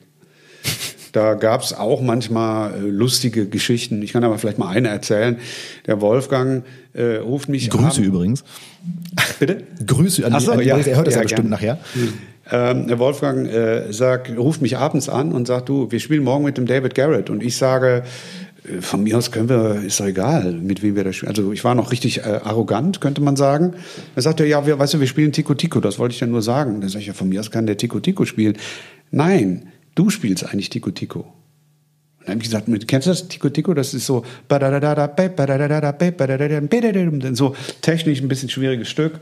Die meisten Trompeter kennen das, weil das halt mal in den Hits war, in den 70ern wahrscheinlich. Und dann habe ich gesagt, wieso spiele ich Tico Tico, wenn wir, wenn der David Garrett das mitbringt? Ja, der spielt das auch, aber nur einen Durchgang und dann spielst du das Thema und dann spielst du noch einen schönen Chorus. Im Original hat das der Arturo Sandoval gespielt, also auch ein Mörder-Trompeter.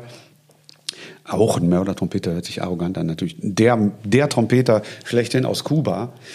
Ähm, und dann habe ich gedacht, oh, das kann ich ja gar nicht leisten bis morgen. Und dann habe ich gesagt, wie, wie, wie soll ich das denn? äh, Ich habe keine Noten und so. Da sagt er, Rüdiger, Tico Tico. Das hat auch nicht gerade zur Beruhigung beigetragen, so nach dem Motto, wer Tico Tico nicht spielen kann, Das ist doch hier, wie für Elise. der hat hier nichts verloren. Ne? Also das war da so für mich so ein bisschen der Unterton. Und dann habe ich wirklich bis 5 Uhr habe ich das geübt. Um 9 Uhr kam der Anruf und bis 5 Uhr habe ich das versucht einzuprogrammieren. Ja. Und äh, ja, solche Situationen hat es öfters mal gegeben. Es hat nicht fehlerfrei, aber gut geklappt. Ja. Und Gucken, äh, ob man das, äh, liebe Zuhörer, schaut mal auf YouTube, äh, TV Total Tico Tico, mal gucken, ob es da noch irgendein Snippet ja, gibt. David Garrett müsste danach gucken. Ja.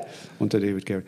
Aber sowas habe ich auch mit dem Helge, Helge Schneider erlebt. Ne? Also Helge sagt äh, vorher zu mir, du, kannst du den anderen sagen, wir machen was mit der Band? Ja, kann ich machen. Und dann kommt, äh, kommt der Auftritt und keiner weiß genau, was passiert. Helge setzt sich ins Klavier, hat einen Mexi Mexiko-Hut auf, ne? so einen riesigen Sombrero, spielt eine Einleitung und sagt, so, Trompete alleine. Im Ernst? Ja. Aber sag mal, dann hat er auf. mich erstmal so anderthalb Minuten spielen lassen und manchmal ist, hast du dann so einen Schockmoment. Ne? Es gibt so, es gibt solche Momente heutzutage in Shows, in, so in diesen Castingshows und so. Da gibt es so Momente, wenn äh, irgendein Gast, die Juroren sind angeblich total begeistert und Zwinker, Zwinker machen spontan Duett mit dem Gast, das zufällig die Band auch gerade perfekt begleiten kann, wo man, äh, wo man immer denkt, ja klar, super zufällig. Aber äh, das heißt, du willst sagen, solche Geschichten, wo ich bei TV Total auch gesagt hätte, kommt Leute, das klappt doch viel zu gut, wenn auch wenn Helge da gerade seine Show abzieht, das habt ihr doch vorher geprobt. War nicht? Haben wir nicht. Also wir haben, äh, ich sage mal so, wenn wir das 300 Mal gemacht haben, dann haben wir es fünfmal geprobt. Entweder weil der Gast das unbedingt wollte, das hatten wir auch, ne? Das ist ein Gast sagt. Ich kann mich jetzt nicht konkret erinnern, aber es gibt Gäste, die sagen, die machen nichts spontan. Einer, der mir gerade einfällt, ist äh, Westerha Westernhagen. Ja. Der macht das, der macht eigentlich nichts mit. Ne? Äh, ein anderer, der nächste, der macht alles mit. Ne? Der ist total froh, wenn was passiert. Äh, fällt mir gerade der Name nicht ein. Schade. Ja, lass uns kurz woanders hintauchen, dann, Ja, kommt ja, das bestimmt, genau. dann kommt das bestimmt wieder. Ja. Ähm, kannst du, hast du so ein, so ein biggest Moment mit in dieser Zeit, mit dieser Band, was in der Show passiert ist oder so, so, so, so, ein- so ja, das, oh, dafür hat es sich gelohnt, allein schon? Also einen zu nennen ist sehr schwierig. Manchmal gibt es auch verdeckte Biggest Moment. Das war zum Beispiel mit Adele. Adele war total unbekannt und wir haben mit der gespielt und haben gedacht, die singt echt gut. Moment, Adele war total unbekannt, das war aber eine Weile war, her. die hatte ihren ersten, ich glaube, der erste Hit war Chasing Pavements. Ja, genau. Und den hat die bei uns äh, gemacht. Und die war auch ein bisschen heiser, aber es war trotzdem äh, ein super Auftritt. Aber das hat keiner bei uns irgendwie als, als äh, Big Moment wahrgenommen. Weil ne? sie zu dem Zeitpunkt noch kein großer Künstler war, keine, Ganz genau. keine große Künstlerin war. Also ähm, äh, bei, bei der Show war das ähm, äh, James Brown auf jeden Fall auch. Ja. Außerhalb von der Show war es, manch, äh, war es zum Beispiel auch Barbara Streisand oder Ray Charles. Also auch natürlich Leute, von denen ich auch Platten zu Hause habe. Ja. Und wo du dann auf einmal denkst, jetzt habe ich die Möglichkeit, da habe ich auch schon mal manchmal Gänsehaut, während ich spiele, weil ich es kaum glauben kann, dass es passiert ist. Ne? Ja, ja, ja, tatsächlich, klar. Auch ein super Moment, der mir gerade noch einfällt. Joe Cocker ist bei uns zu Gast. Ja. Und äh, rechts saß ein Keyboarder, der ziemlich gut Leslie spielte, ne? also diese B, B2-Orgel. Ja. Und ich dachte mir die ganze Zeit, der macht das echt super und äh, der kam mir auch bekannt vor. Und irgendwann habe ich den dann in der Kantine oder in dem VIP-Raum getroffen, da war das John Miles. Weil die befreundet sind, hatte der da einfach mitgespielt. da Okay. gab es manchmal schon lustige Szenen. Ähm, du bist dann ja, äh, also die, äh, meine, die Heavy Tones gibt's noch. Mhm. Du bist nach Showende weitergezogen, hast nicht weiter bei den Heavy Tones gespielt oder spielst zumindest mittlerweile nicht mehr bei den Heavy Tones. Ja, genau. Das, ich habe 2017 aufgehört. Ah, okay, also noch eine Weile über die Show hinaus durchaus Ja, gespielt. genau. Noch ein Jahr war ich noch dabei. Ist eine tolle Band, ne? Also ja. Seid ihr noch in Kontakt? Ja. Also der, ein Schüler von mir, der heißt äh, Lorenzo Ludemann, äh, ist eingestiegen äh, in die Band und deswegen habe ich, äh, es ist eigentlich, der spielt super Trompete. Ja, sehr gut. Ich habe äh, mir gerade neulich ein Video angeschaut, da äh, spielt er, äh, spielen alle Bläser Reirum Solo und ich glaube, er wird auch noch von, ich glaube, ähm, wie heißt der, Klaus Klaus Fischer. Klaus Fischer, der jetzt da wieder Bass spielt, was mich sehr freut, war lange Zeit, war, sehr traurig, als er die Band verlassen hat, äh, hat ihm noch äh, aufmunternd auf den Kopf getätschelt, nachdem er Ja. das Solo gespielt hat. Ja. der Lorenzo ist der Wahnsinn. Er spielt auch in meiner Band Trumpet Night Ja. äh, mit. Und äh, deswegen habe ich natürlich auch noch Kontakt, weil, wir, weil ich dann darüber auch manchmal noch was höre. Es gibt ja, Ja. auch ganz viele äh, Videos. Ich meine auch, wenn ich mich nicht ganz täusche, in einem Video zu deiner, da müssen wir auch gleich mal drauf kommen, zu deiner neuen CD, meine ich auch den Alfonso Garrido, den Percussionisten der Stefan Raab Band, hast ja super recherchiert. gesehen zu haben. Wahnsinn. Also, So ist es. ja? Ja, also ich bin ja, ich bin ja nicht richtig im Streit rausgegangen, sondern es gab ein paar Diskrepanzen äh, auch bezüglich äh, meiner eigenen Band. Ne? Also meine eigene Band spielte immer mehr, Heavytones spielten immer weniger und äh, deswegen war ich natürlich auch total traurig, nach so langer Zeit diese Entscheidung äh, fällen zu müssen. Und äh, ich habe ja einen guten Kontakt zum Beispiel zum Alfonso. Wir brauchten einen äh, Percussionisten und tatsächlich in dem Video hat er dann äh, Richtig erkannt. äh, Ich musste so kurz gucken, Moment, das ist doch, das war doch. Ja, ja. Aber jetzt haben wir es gerade angerissen, jetzt sollten wir doch mal hingehen, von den Heavy Tones zu deiner Band. Du Mhm. hast, ähm, ich glaube, 2015 deine erste Soloplatte rausgebracht, äh, Own Style, ist das richtig? Nein! Nein! Ah, Recherchefehler. 2000. äh, jetzt weiß ich selber nicht genau, entweder 9 oder 2010. Ah, viel, viel früher. Okay, genau. alles klar. Und das war äh, tatsächlich ein Meilenstein für mich. Ich war mit, mit einigen Entscheidungen bei den Heavy Tones unzufrieden und habe mich deshalb immer mehr zurückgezogen. Und irgendwann hatte der Herb zu mir gesagt, dann mach doch einfach deine eigene Band. Und das war vielleicht gar nicht so wirklich so gemeint, aber ich habe in dem Moment gedacht, es ist der Zeitpunkt gekommen, ich muss eine eigene Band gründen, weil ich zu viele andere Ansichten hatte über das Fortkommen von, von der Band. War ja auch, war ja auch ein, war ja auch ein Prozess, ne? Weil wenn ich das, also jetzt mittlerweile, du hast mittlerweile äh, aus diesem Projekt entstanden eine wirklich sehr feste Band, mit dem, mit der du auch verschiedene Projekte hier schon gemacht hast, über die wir noch sprechen werden. Äh, aber so eine feste Kernband, die jetzt fest mit dir spielt, die, die Scheibe damals, Own Style, äh, da war noch, das war so eine Melange, also es waren sehr viele, ich glaube Wolfgang Dahlheimer war maßgeblich auch äh, mit musikalisch beteiligt. Ja, sechs Titel äh, produziert. Den, den, genau, ich habe den, ähm, ah, es fehlen mir doch ein paar Namen. Ich habe den damaligen Bassisten Dominik, Dominik Krämer. Genau, Dominik Krämer gesehen. Äh, ich meine auch der Saxophonist war der aus der Richtig. Äh, so, also ich habe verschiedene Musiker gesehen, Alfonso ja. natürlich auch. Also Nils, verschiedene so äh, Nils andere Klein. Schlagzeuger zum Beispiel. Nils Landgren, richtig, da habe ich. Also Nils, jetzt meinte ich gerade Nils so. Klein am Saxophon. Genau. Nils Landgren war Gast, ja. Ja, äh, genau. Den Nils Landgren habe ich immer bewundert, äh, weil der sich auch so losgelöst hat von, von diesen, von, von der NDR Big Band und von, von, von diesen, äh, ich muss mal sagen, Eingrenzungen. Hat das Von gewagt. etablierten Dingen hat er sich, das kann ja. man ganz klar so sagen, ja. Auf jeden Fall. Und ich muss wirklich sagen, Ownstyle war für mich in vielerlei Hinsicht äh, ein, ein Meilenstein, weil zum Beispiel, ich habe dann festgestellt, ich hatte alle meine, meine Lieblingsmusiker gefragt, ob die nicht Gäste sein können. Till Brünner, äh, äh, Nils Landgren, Max Mutzke, äh, äh Ack von Reuen, Andi Haderer. Chrissy Baldauf. Chrissy Baldauf auch, meine Frau hat auch mitgesungen. Und es war wirklich so, niemand, ich habe jedem das Gleiche gesagt. Also die Produktion war fertig und habe gesagt, schickt mir eine Rechnung. Es hat mir niemand eine Rechnung geschickt. Und ich habe dann hinterher wirklich äh, nachgehört und gesagt, ich habe noch deine Rechnung nicht. Der Till Bräuner zum Beispiel hat gesagt, du kriegst auch keine. Das und das ich muss man, kann man auch ruhig mal ob wir vielleicht erwähnen. diesen Teil hier rausschneiden sollten. Nicht, dass die das später hören und denken, ach genau, die Rechnung habe ich vergessen. nee, es ist eher als Kompliment gemeint. Das ja. war auch beim, beim Nils so, die wollten mir einfach helfen. Und es war, es war so. Die haben mir auch geholfen. Also, dass Till Bronner mit auf dieser Platte gespielt hat, hat mit Sicherheit dafür gesorgt, dass die auch besser äh, ankam. Ja. Die war ja in, auch in den Jazzcharts tatsächlich. Ja. Und äh, deswegen kann man sagen, ich habe wirklich, ich war total gerührt von der Reaktion der Musiker. Ich wollte eigentlich nur einmal eine CD machen. Dann haben wir ein Release-Konzert gemacht, dann war das so gut besucht, haben wir ein zweites gemacht und irgendwann hatte ich auf einmal eine Band. ja, und mit der Band bist du auch nach wie vor mächtig unterwegs. Also wie gesagt, es hat sich mittlerweile so eine feste Liveband äh, genau. äh, hervorgeschält. Also ihr habt ähm, seid zu viert fest, ne, mit äh, Thomas genau. Heinze am Schlagzeug, Marius Goldhammer an der Bassgitarre und Christian Frenzen an den Keyboards. Ja. Ähm, ihr macht also abgesehen von Own Style, äh, womit ihr lange getourt seid, habt ihr ein Michael Jackson Projekt, das Jackson Trip genau. gemacht. Da habt ihr Michael Jackson Songs na, gecovert ist weit gesagt. Also ihr habt Michael Jackson Songs interpretiert. Das finde ich nett, dass du das so siehst, weil es ist auch tatsächlich so. Es ist doch weit entfernt vom Covern. Ja. Da sehen wir uns auch nicht. Ähm, wobei man sagen muss, die Veranstalter sagen immer, ach Mensch, wenn ihr mehr eins zu eins gecovert hättet, dann wäre es voller. Das mhm. sagen aber immer die in so die mittleren Clubs. Ne?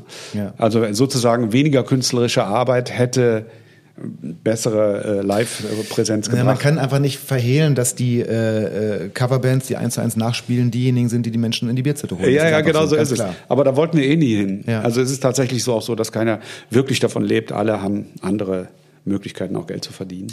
Ihr habt auch ein neues Projekt am Start. Man kann das auf deiner Seite schon ein bisschen sehen. Und jetzt, wo dieser Podcast nicht aufgenommen, aber released wird, wird es auch tatsächlich released, nämlich die CD.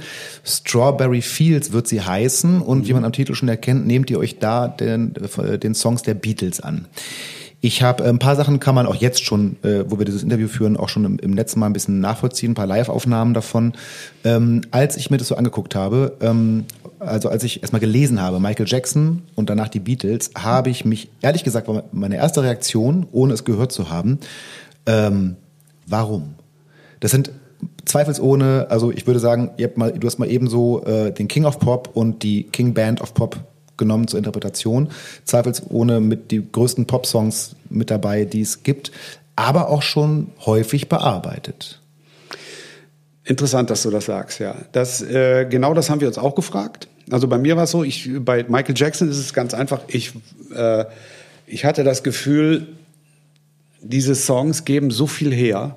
Also diese Songs sind so, so groovig, so mitreißend, dass man eine gute Vorlage hat. Das, was, das ist aber auch gleichzeitig der Fluch. Also wenn du irgendwas, was wirklich super gelaufen ist, Thriller oder was, Thriller haben wir jetzt gerade nicht gemacht, aber war auch mit im Gespräch, Beat It, äh, Billie Jean etc.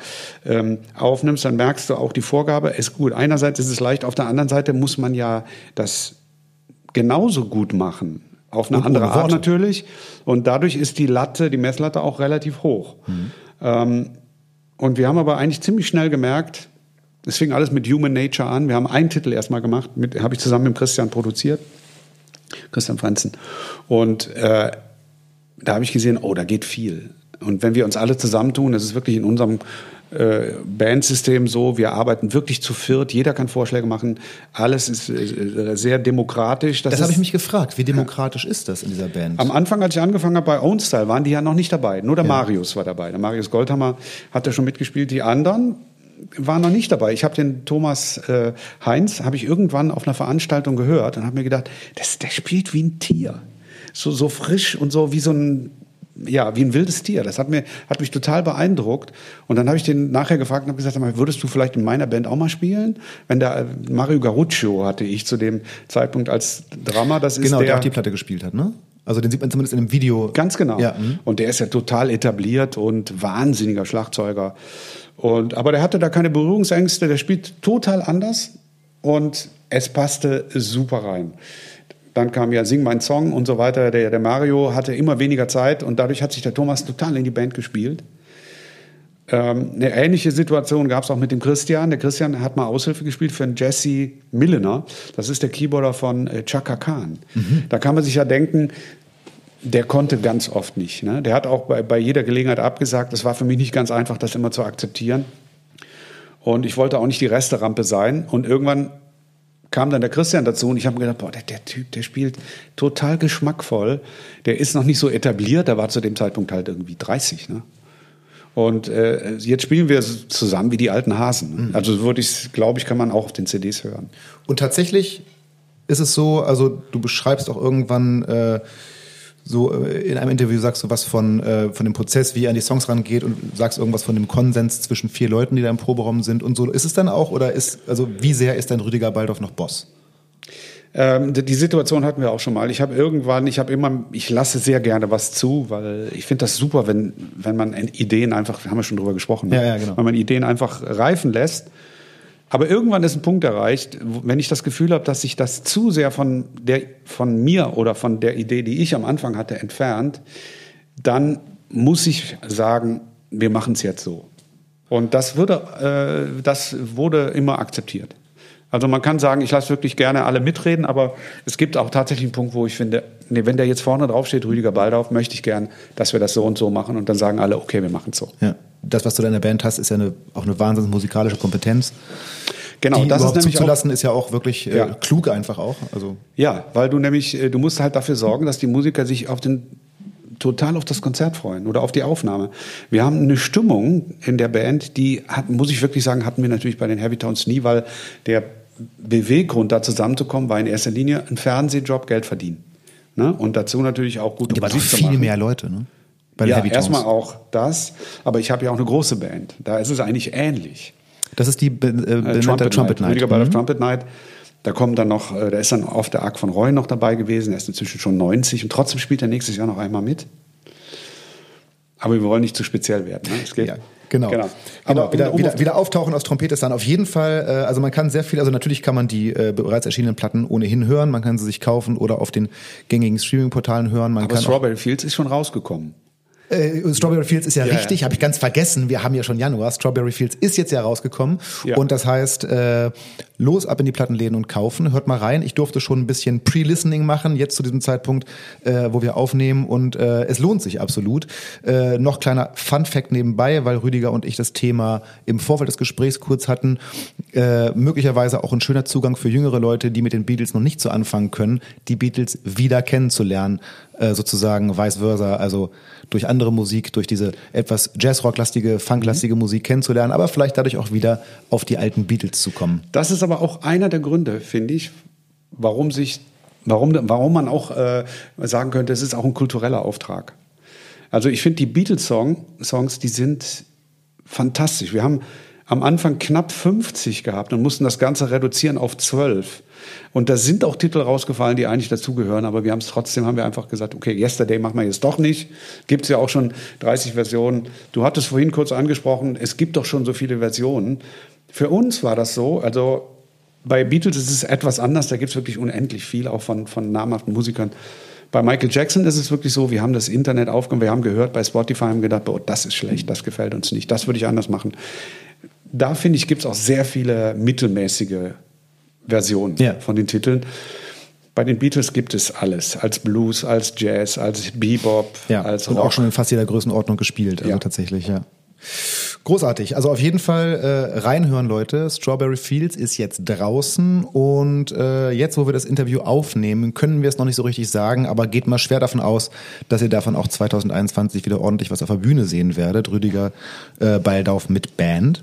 Ähm, Genau. Max ist ja auch Max Mutzke ist ja dabei, hatte ich, weiß ich nicht, ob ich das schon erzählt habe. Mit Äh, dem spielen wir nee. auch, haben wir jetzt auch schon fünf Konzerte gespielt mit dem Programm und das ist äh, wunderbar. Ah, der kommt auch wirklich dann live mit. Also, er, Ja. dass er auf der Platte, das darf ich, glaube ich, verraten, ist ja jetzt auch schon draußen, äh, zwei Songs singt, äh, das hattest Genau. du erzählt, aber dass er, äh, also er kommt auch live mit und singt mit euch. Ja, wir sind befreundet, deswegen kann man sagen, ist das ein relativ kurzer Weg. Und wir haben 2019 sechs Konzerte gespielt, 2020 fünf, glaube ich. Also es, gibt immer wahrscheinlich, so einen es wären wahrscheinlich 50 gewesen, wenn 2020 anders gelaufen Nein, wäre. nee, äh, Nee? er macht zu viel eigene Sachen. Ah, okay. Er ist ja total beschäftigt auch, ne?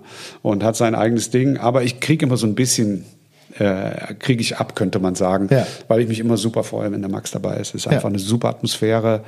Immer top vorbereitet, singt super, äh, er lässt null einen Star raushängen. Ist einfach total angenehm. Schöne Grüße an Max Mutzke. Ähm, ich habe eigentlich noch, also wir, wir, wir schippern so langsam aufs Ende zu, sprechen ja auch schon eine Weile, äh, aber ich habe noch ein ganz wichtiges Thema und vorher noch ein ganz wichtiges Spiel. Okay. Und das Spiel, das sich jetzt auch schon durch diesen Podcast wie eine rote Schnur zieht, ist folgendes. Ähm, wir haben uns heute kennengelernt, äh, Rüdiger und ich. Also das heißt, wir kennen uns noch nicht besonders gut. Und es gibt so ein tolles Tool äh, aus meiner Schulzeit. Ich weiß nicht, wie es in deiner war. Wenn man jemanden kennenlernen wollte und auch so ein bisschen für sich vereinnahmen wollte, dann gab man dieser Person in meiner Grundschulzeit sein Freundebuch. Ist das ein Begriff? Ah, ja. Das gab es ganz früher, gab es Ja. die Version des Poesiealbums, aber da musste man frei was reinschreiben. Und das Freundebuch, oder du kennst es vielleicht von deinen Kindern? Ich kenne das von, äh, der Stefan Raab hat das geführt mit seinen Gästen. Ach, tatsächlich. Ja, das ist natürlich sehr schlau von ihm. Siehste? Und ich habe es mir bei ihm abgeguckt, gewissermaßen. Ähm, Freundebuch äh, hat ja den Vorteil, man muss anders als beim Poesiealbum nicht so wahnsinnig kreativ sein. Es ist ein bisschen wie ein Formular ausfüllen. Komischerweise habe ich es in meiner Jugend wahnsinnig gerne gemacht. Und so ein Formular habe ich hier, das musst du natürlich nicht schriftlich ausfüllen, davon hätten unsere Hörer auch nichts. Ähm, und es bewegt sich auch wirklich auf dem Niveau, also ich schwöre, ich habe diese Fragen aus einem Freundebuch. Äh, das heißt, es bewegt sich auch Okay. wirklich auf dem Niveau. Ähm, ich ratter diese Fragen jetzt einfach runter, würde dich bitten, möglichst schnell und möglichst kurz zu antworten. Es geht auch so ein bisschen um, was das Gehirn in dem Moment macht. Und ich bin gespannt. Einige Sachen sind ganz, ganz, ganz, ganz einfach. Andere Sachen, da bin ich sehr gespannt drauf. Wir legen mal los.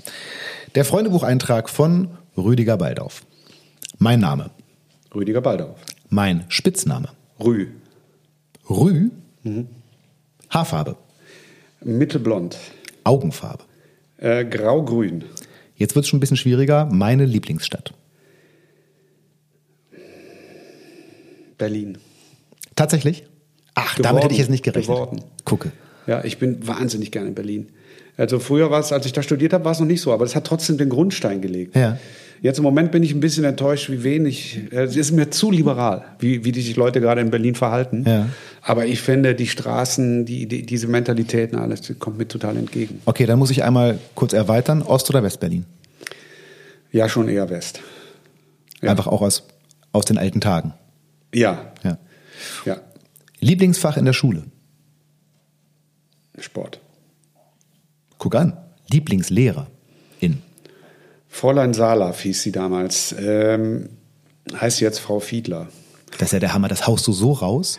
Ich Ja. muss wirklich überlegen, wie meine Grundschullehrer heißen. Ist ich, also, Ja, ich weiß ist auch bei nicht. dir nicht, nicht viel, drei, zwei, drei Jahre länger her bei dir, dass du in der Grundschule warst oder in der Ja, Schule hat einen warst? bleibenden Eindruck hinterlassen. Die hat mich auch manchmal in die Ecke gestellt, weil ich ein total, das merkst du jetzt auch, ich bin ja ein totaler Laberkopf. Ne? Ich habe immer zu viel geredet, musste dann in die Ecke, aber sie hatte recht. Deswegen dauert dieser Podcast so lange. Dafür haben sie gerade zwei in einen Raum gestellt. Meine Lieblingsfarbe? Äh, rot. Lieblingstier? Hund. Du bist ein Hundetyp? wir haben Katzen gar Hunde. nicht? Bist du auch ein Katzen-Nicht-Typ? Ich habe drei Katzen gehabt und habe jetzt drei Hunde. Drei Hunde. Ja, äh, drei äh, Langhaarschieber was. Man könnte eher sagen, meine Frau hat die, aber ich stehe voll dahinter. Am Anfang Ja. war ich total dagegen. So, ja, so kleine Hunde. Ja. Also wenn, dann holt man sich einen großen. Ne? Ja. Dann kam die mit den kleinen. Also die hat das vorgeschlagen und auch durchgesetzt. Und inzwischen, äh, bei uns hängen alle immer auf der Erde. Selbst die Gäste. Okay, merke ich mir. Meine Hobbys. äh, Tennis, ganz wichtig. Tischtennis. Ich habe 30 Jahre oder ich glaube über 30 Jahre Tischtennis gespielt. Das heißt, Tischtennis spiele ich besser, aber meine sportliche Leidenschaft ist auf jeden Fall Tennis geworden. Nur spielen oder auch gucken? Äh, gucken auch. Ja? Sehr gerne, ja. Dann, äh, nee, ich ziehe die Frage jetzt nicht vor, aber die kommt dann gleich. Wir gehen noch mal kurz über die Genussmomente. Ich esse am liebsten. Steak mit Salat und Süßkartoffeln. Ich trinke am liebsten. Weißwein. Das hätte ich, also ich wäre mir nicht sicher gewesen, ob weiß oder rot, aber ich hätte schwören können, du bist Weintrinker. Jetzt wird's ein bisschen härter, tut mir leid. Lieblingsmusikerin oder Band? Steely Dan. Gute Wahl. Da bist du auch, ist man auch relativ, hat man ein weites Spektrum. Ja. Wahrscheinlich, wenn ich länger darüber nachdenke, wird, es immer schwieriger. Ja, aber der erste Aber- Impuls ist der, den wir haben wollten. Ich habe alles die DDN-Platten und fand das immer riesig. Ich habe Ja. auch, ich habe auch dieses Video gesehen. Ne? Da gibt es ja auch noch ein Video, weiß nicht, ob du das kennst. Also Äh, ich eine Auskopplung von vor, vor zehn Jahren vielleicht. Äh, ich kenne so ein Erklärbär-Video, wo die beiden, da sitzen die beiden im Studio und erklären die Asia, glaube ich, und erzählen so, wie sie das produziert haben. Ja, und hören doch, sich das so einzelne ich. Spuren. Genau, ja, ich, ja, ja. fantastisch, großartig, ja, großartige Stories. Bernhard Pur Pretty Purdy, für den du ja übrigens auch schon mal gespielt hast, ne? Oder mit dem du schon gespielt hast. Das stimmt, ja. Der große äh, Schaffler auf der. Asia. Das Das kann ich mir vorstellen. Ja, das, das lassen wir jetzt mal weg. Ja, weil- genau. Aber Liebe Grüße, Pretty Purdy. Ähm, Lieblingsbuch? ich würde sagen Blackout. Von Mark Ellsberg heißt der? Ja, ich, ne? genau. Ja. Äh, es ist schwierig. Ich könnte, Tod, Tod und Teufel ist auf, der, auf dem gleichen Niveau. Ja. Also Tod und Teufel war das erste Schätzing-Buch, was ich gelesen habe. Danach habe ich alle gelesen. Ja. Aber Tod und Teufel ist noch ganz weit vorne. Blackout auch- ist jetzt noch so in Erinnerung, weil ich es vor kurzem erst gelesen habe und mich auch sehr beeindruckt hat. Ja, ist ein Buch von Mark Ellsberg, in dem er beschreibt, wie es wäre, wenn der Strom komplett Genau, was auch weltweit ganz ausfällt. leicht so sein könnte, Genau, nach seiner Beschreibung, danach denkt man so, oh, so Ja, ja, di- genau. diffizil ist das. Ich hätte schwören können, dass du einen Schätzing-Titel nimmst. Und ähm, mein persönlicher Lieblingsroman von Schätzing ist übrigens Mordshunger. Gar nicht so sehr der Story wegen, sondern Diese weil Kurzgeschichten, er, ne? Äh, nee, das ist ein, äh, ich meine sogar, es war sein erster Roman, den er eigentlich geschrieben hat, aber der war erstmal unbekannt. Und als dann der nächste bekannt wurde, wurde der nachträglich nochmal aufgelegt. Ähm, da beschreibt er, äh, also da geht's, es ist ein äh, Krimi, einfach ein Krimi in Köln, aber der Protagonist, der Kommissar, ist Genießer. So, und er be- beschreibt ständig irgendwelche Restaurants in Köln. Oder er beschreibt, also es gibt eine Szene, in der er beschreibt, wie dieser Kommissar mal ein bisschen länger frühstückt und so seinen Toast in das äh, weiche Eigelb dippt weißt du und so. dass ich das tatsächlich noch nicht gelesen habe? äh, ich, äh, empfehle ich dir hochgradig. Man Ich kriegt die ganze Zeit. Hunger. Man kriegt die Ich ganze Zeit Hunger und es macht richtig Spaß. Tolles Buch. Super. Ähm, jetzt äh, komme ich zu der Frage, die ich äh, eigentlich vorhin schon angeteasert habe. Lieblingssportlerin. Ich überlegen, ob ich sowas überhaupt habe. Also was ich, was mich lange Zeit begleitet hat äh, und was ich wahnsinnig fand, war Steffi Graf, muss ich schon Mhm. sagen. By Reason. Würde ich jetzt so auf Anhieb würde ich das sagen, ja, das ist bei mir ganz, äh, ganz tief geblieben. Äh, ich weiß gar nicht, ob das für dich in Frage kommt. Lieblingsfilm oder Serie? Äh, Breaking Bad, Ah, habe ich noch keinen Zugang zu gefunden, Nee? aber ich habe mir sagen lassen, dass es fantastisch sein soll. Muss ich mal irgendwann, wenn Ähm. ich mal Urlaub habe, so wegbingen. Und da gibt es einen Film, äh, da, äh, das fällt mir gerade der Titel nicht ein, mit Morgan Freeman, der im Gefängnis spielt. Der ist äh, zu Unrecht äh, eingebuchtet, 30 Jahre. Mir fällt mir gerade der Titel nicht ein. Das sage ich dir vielleicht hinterher noch. Okay, das äh, schreiben wir dann in die Show Notes. Äh, liebe Ja. Grüße ans Publikum, wir werden das noch rauskriegen. Morgan Freeman zu Unrecht im Gefängnis. Ihr dürft es auch in die Kommentare schreiben, wenn ihr es wisst. Das möchte ich mal werden. Äh, ein gesunder, glücklicher Trompeter.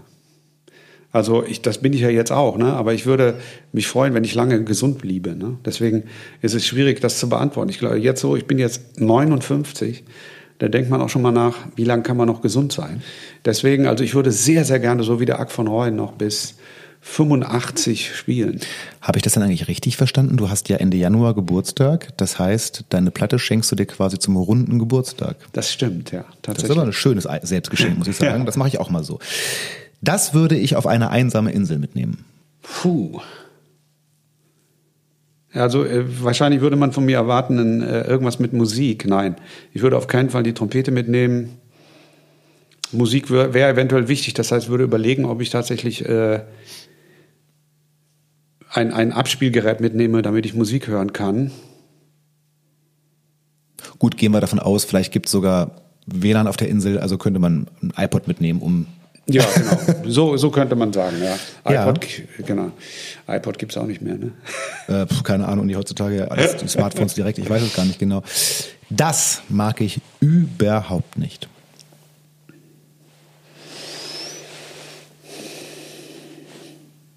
Schwer. Hätte ich jetzt nicht gedacht, dass ich da so lange nachdenken muss. Ja, ich meine, was mich zu Tode nervt, sind schon Staus. Ne? Du bist doch viel unterwegs. Ja, ja, ich bin sehr, mal. sehr viel unterwegs und, äh, und ich würde, ich mag aber auch kein Bahnfahren. Ja, da weiß ich gar nicht, wie ich das beantworten soll. Hm. Äh, Fliegen ist im Moment auch total schwer. Fliegen mag ich aber auch deshalb nicht, weil, äh, also sagen wir so, am liebsten fahre ich mit dem Auto rum, weil du kannst einfach alles mitnehmen und musst nicht stundenlang nachdenken, was du für die nächsten zehn Tage brauchst, ne? sondern Ja. du kannst einfach ins Auto packen oder in den Koffer. Aber du hängst halt so viel rum, fällt mir sehr schwer. Das, Im Verkehr stecken Ja. ist gar nicht deins. nee, gar nicht.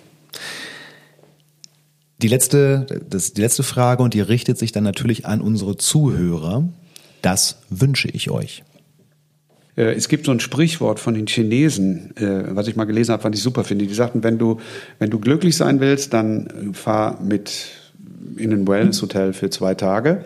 Wenn du eine Woche glücklich sein willst, dann fährst du mit irgendjemandem in Skiurlaub oder in Sommerurlaub, was du am liebsten magst.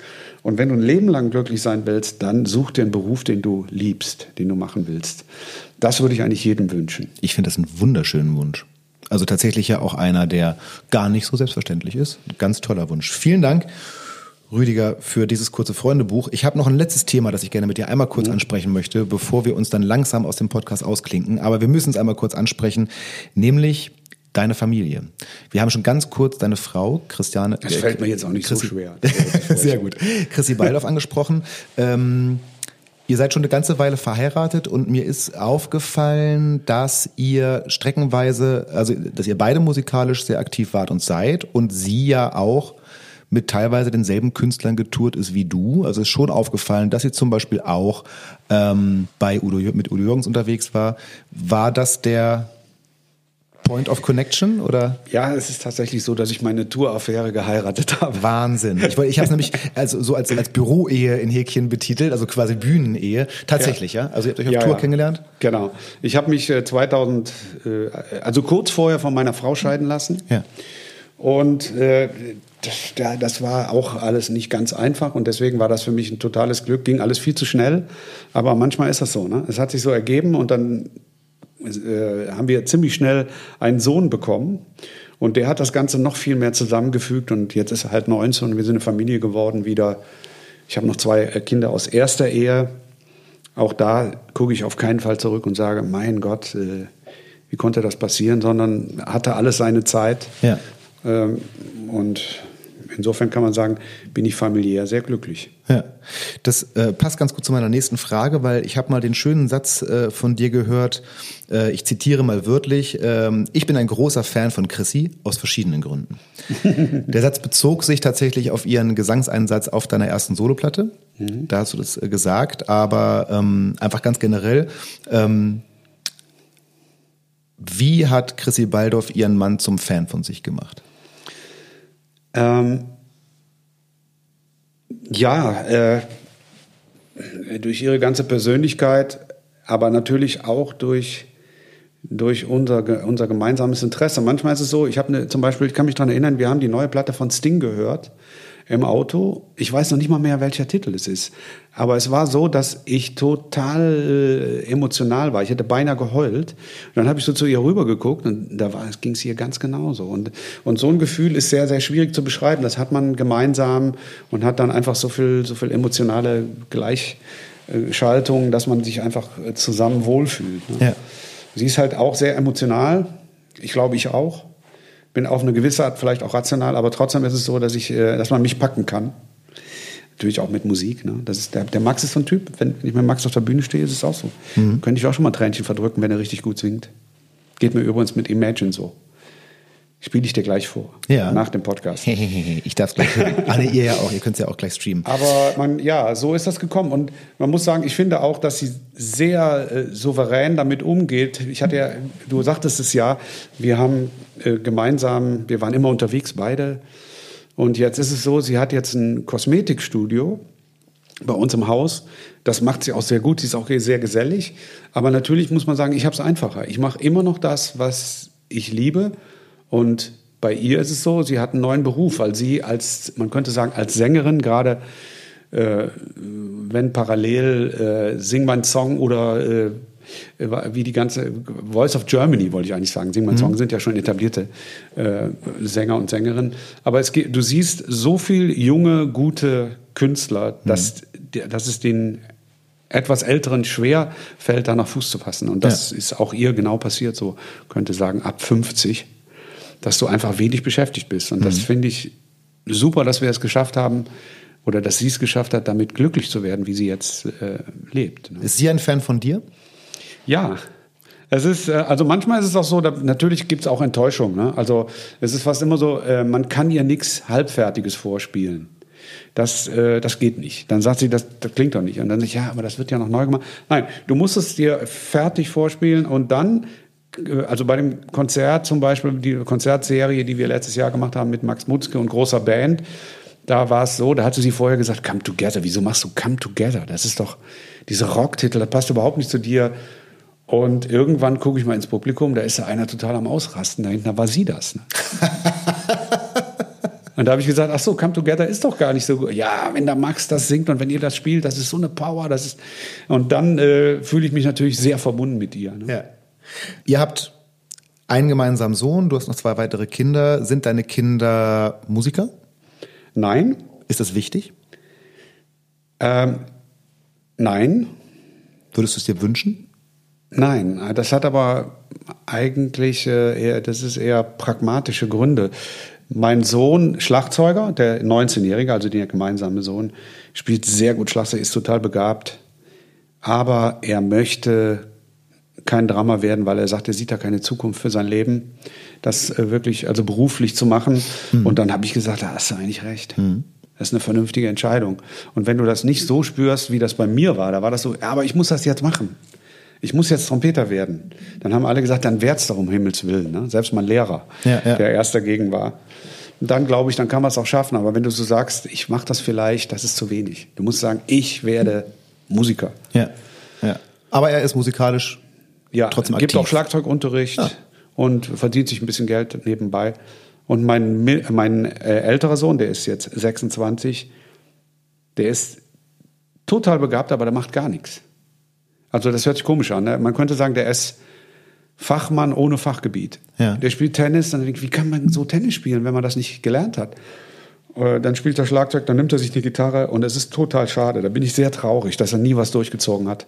Ja. Weil er hätte alles werden können. Was würdest du sagen, was hast du als Vater so richtig, richtig gemacht?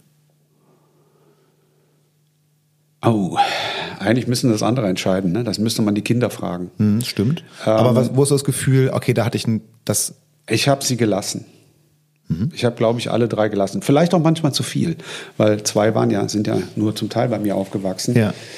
Äh, ich glaube, dass es wichtig ist für Kinder, dass man die nicht zu sehr einfärcht um, äh, damit sie ihren Weg finden.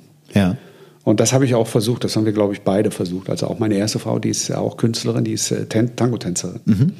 Da passt er dann natürlich auch gut rein.